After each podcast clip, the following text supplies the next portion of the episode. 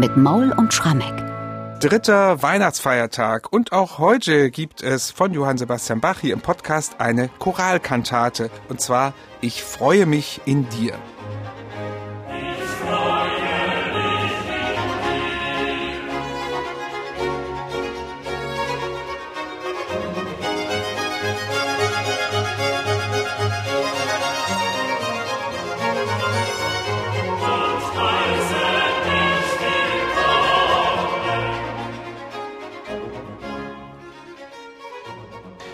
Ja, im Gegensatz zu den beiden Luther-Chorälen, die Bach am ersten und zweiten Feiertag sozusagen in seinen Kantaten abgefeiert hat, hat er heute in seinem Choralkantatenjahrgang 1724 ein weit weniger bekanntes Weihnachtslied ausgewählt.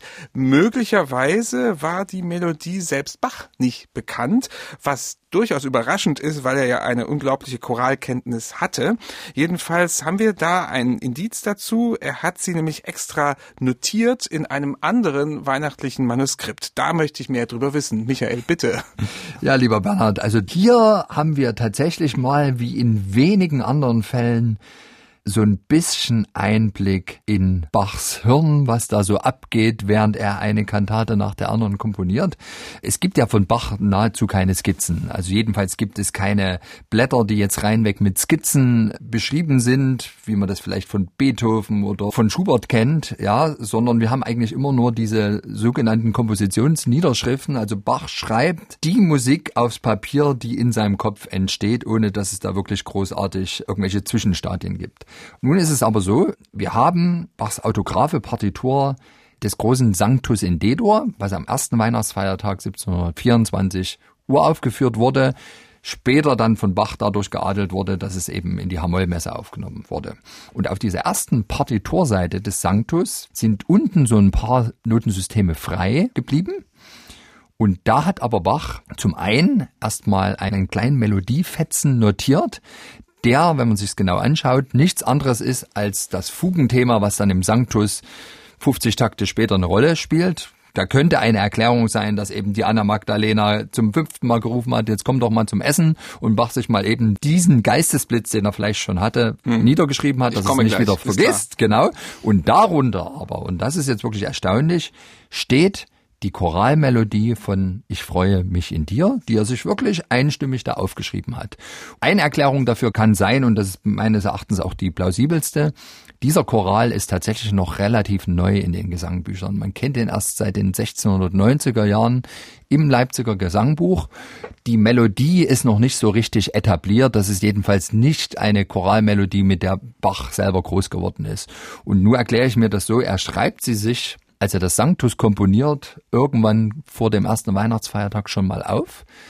Vielleicht, um sie in irgendwelchen Gehirnwinden von sich schon mal abzuspeichern, die dann, während er ganz andere Stücke komponiert, schon mal ein bisschen arbeiten und überlegen, was kann ich damit machen? Wie kleide ich diesen Choral in ein schönes Gewand, dass er nachher auch genauso funkelt wie die Choräle, die ich am ersten und zweiten Weihnachtsfeiertag vertont habe.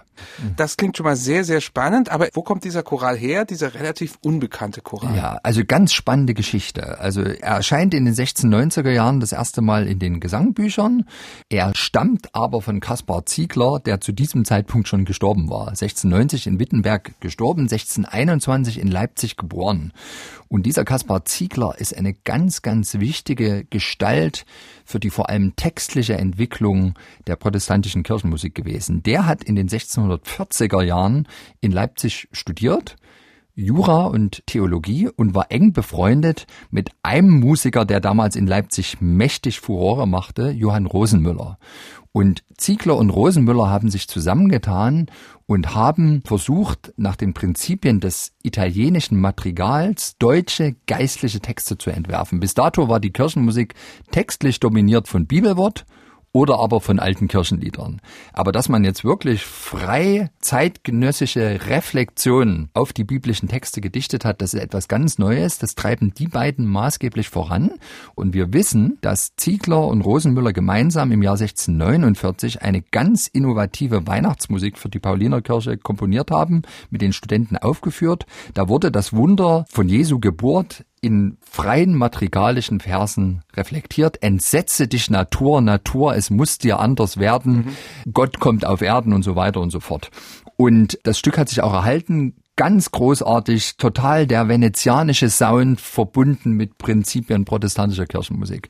Und es gibt an verschiedenen Stellen den Hinweis, dass Kaspar Ziegler unser Ich freue mich in dir bereits im Jahr 1648 gedichtet hat. Und meine Hypothese ist, weil sich tatsächlich nachweisen lässt, dass es von Rosenmüller ein riesengroß, über 20-stimmig besetztes Stück mit dem Titel Ich freue mich in dir gegeben haben muss. Das taucht in einem Inventar der Michaelis-Schule in Lüneburg auf, nur haben sich die Noten leider nicht erhalten, ist mein Tipp, dass Ich freue mich in dir praktisch ein Jahr vor Entsetze dich Natur bereits in der Paulinerkirche als ein ganz innovatives Stück mit einer zeitgenössisch gedichteten Reflexion auf das Jesuskind in der Krippe in einer opulenten Figuralmusik aufgeführt wurde.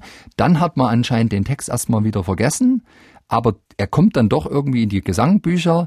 Also dieser Choraltext hat eine spezifisch Leipziger Geschichte und vielleicht ist das ja auch der Grund, warum der Bach auf den Text dann stößt. Vielleicht hat ihn auch jemand in diese Richtung gepusht. Also ein Stück Leipziger Musikgeschichte, was wir hier praktisch neu entdecken. Worum geht es in diesem Choral genau? Du hast schon gesprochen von der Lobpreisung des Jesuskindes, ja? Ist das so der Mittelpunkt der Dichtung? Ja, und zwar auf eine ganz sensible Art. Also ich lese mal den Text der ersten Strophe vor. Ich freue mich in dir und heiße dich willkommen, mein liebes Jesulein. Du hast dir vorgenommen, mein Brüderlein zu sein. Ach, wie ein süßer Ton, wie freundlich sieht er aus, der große Gottessohn. Klingt fast wie ein Kinderlied. Wirklich. Mhm. Und das ist jetzt auch, glaube ich, das erste Mal in dieser Weihnachtsperiode 1724, dass auf so eine ja fast pietistisch anmutende Art und Weise mhm. wirklich dieses Kind als Individuum und nicht mehr allein als das große Gottesgeschenk begrüßt wird.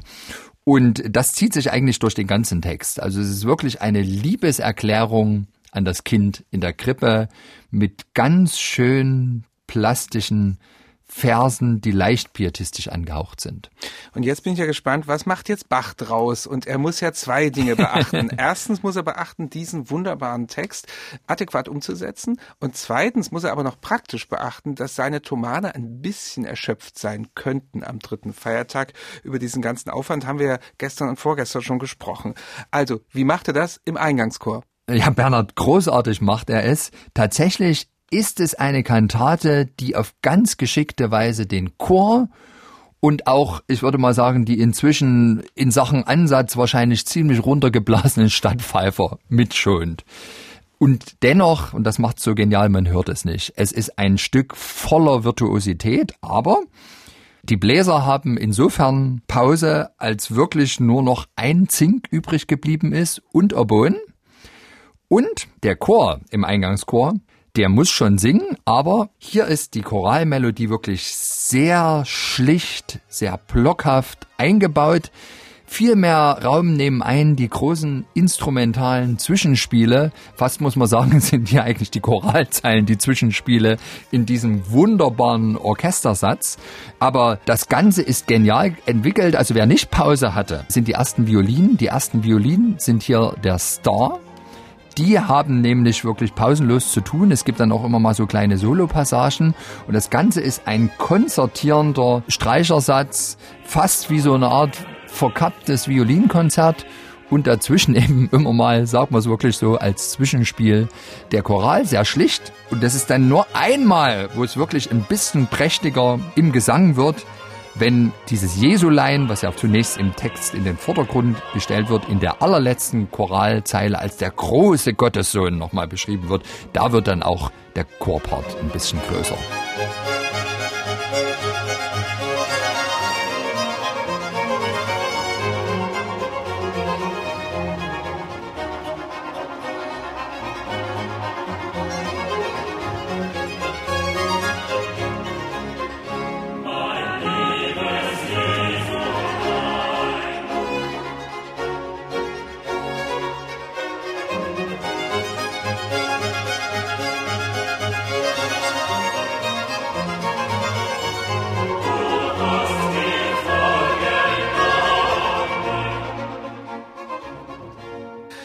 Ja, so klingt dieser großartige Concerto-Satz als Eingangschor mit ein bisschen Chor auch noch dazu.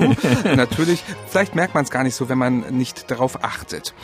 Des Weiteren enthält diese Kantate noch Rezitative und zwei Arien. Und was hier vielleicht besonders ist wieder, es treten weitere Choralzeilen in den Rezitativen auf. Ja, auf jeden Fall, zumindest textlich. Also in den Rezitativen immer mal zeilenweise Zieglertext eingefügt. Ein Beispiel nehmen wir gleich mal das erste Rezitativ. Das geht los. Unser unbekannter Textdichter mit Ein Adam mag sich voller Schrecken vor Gottes Angesicht im Paradies verstecken. Jetzt Rückgriff auf zwei Zeilen Ziegler. Der allerhöchste Gott kehrt selber bei uns ein. Jetzt wieder unser unbekannter Textdichter. Und so entsetzet sich mein Herze nicht. Es kennet sein erbarmendes Gemüte aus unermessener Güte. Und jetzt wiederum Ziegler wird er ein kleines Kindelein und heißt mein Jesulein. Also dieses göttliche Geschenk wird wieder in die kleine Krippe gelegt, geerdet sozusagen. Und Bach greift natürlich in den Augenblicken, wo er wirklich Zieglers Texte zitiert, auf die Choralmelodie zurück. Das Erstaunliche ist aber, hier macht das extrem frei. Man erkennt sie fast nicht wieder. Und ich glaube, der Grund dafür ist, die Melodie hatte eh noch nicht den hohen Wiedererkennungswert und daraus hat Bach die Lizenz gezogen. Ich mach's ein bisschen passend. Also ganz im Gegensatz etwa zu der Kantate am ersten Feiertag, gelobet sei ich so Jesu Christ, wo alle die Melodie kennen und er die wirklich so zitiert, dass jeder sie erkennen muss. Ja, und ich glaube, alles andere hätten vielleicht auch manche Geistliche als Affront empfunden, ja. wenn man dabei Luther Änderungen vornimmt. Völlig klar.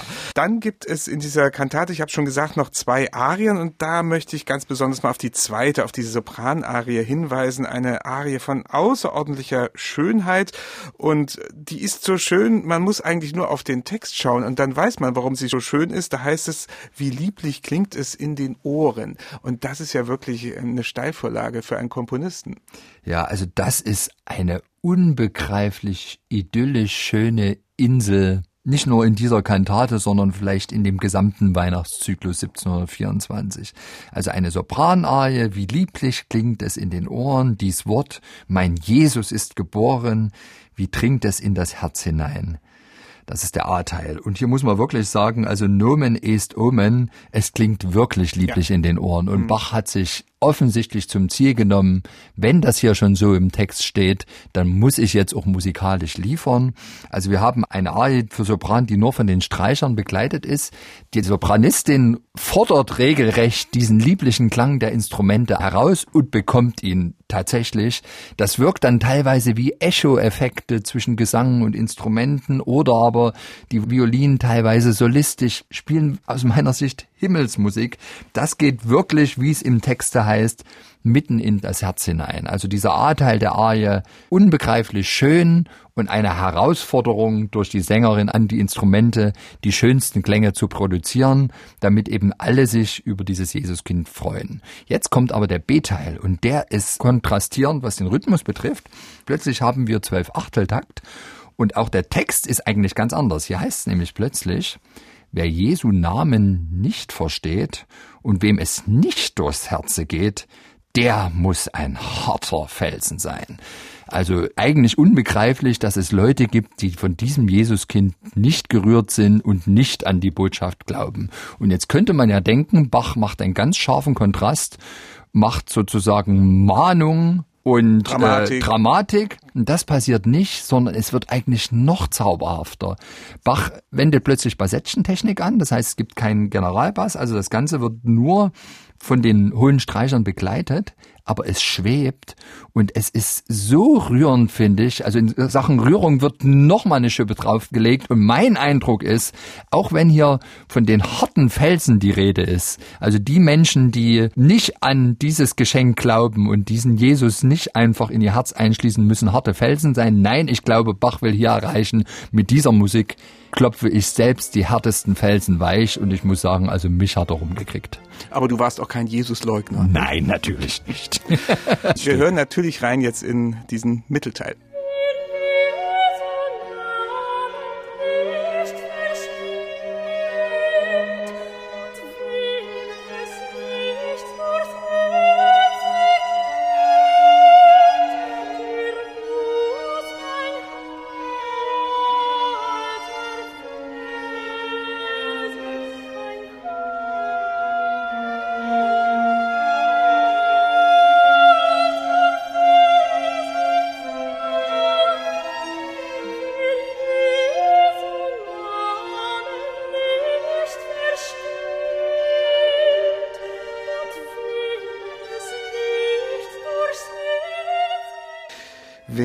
Diesem Mittelteil noch ein harter Fels ist, dem können wir dann auch nicht mehr helfen, glaube ich. Das war also diese Sopranarie aus der Kantate Ich freue mich in dir.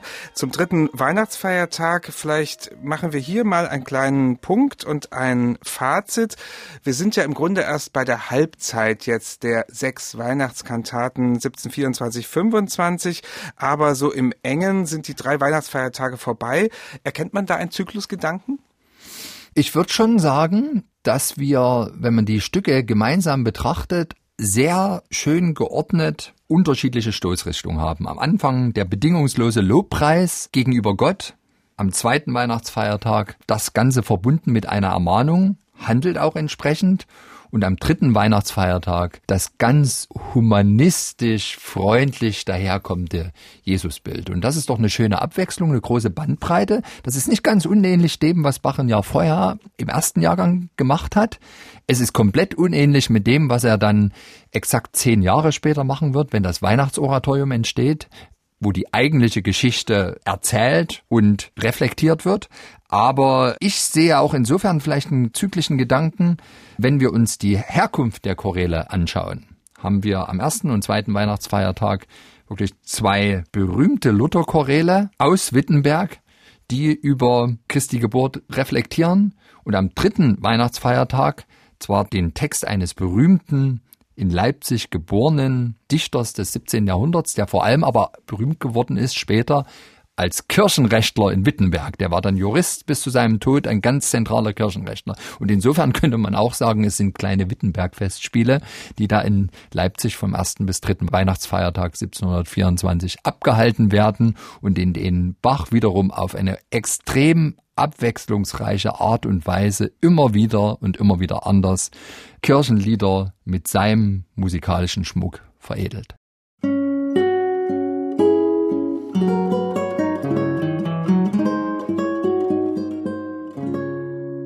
MDR Classic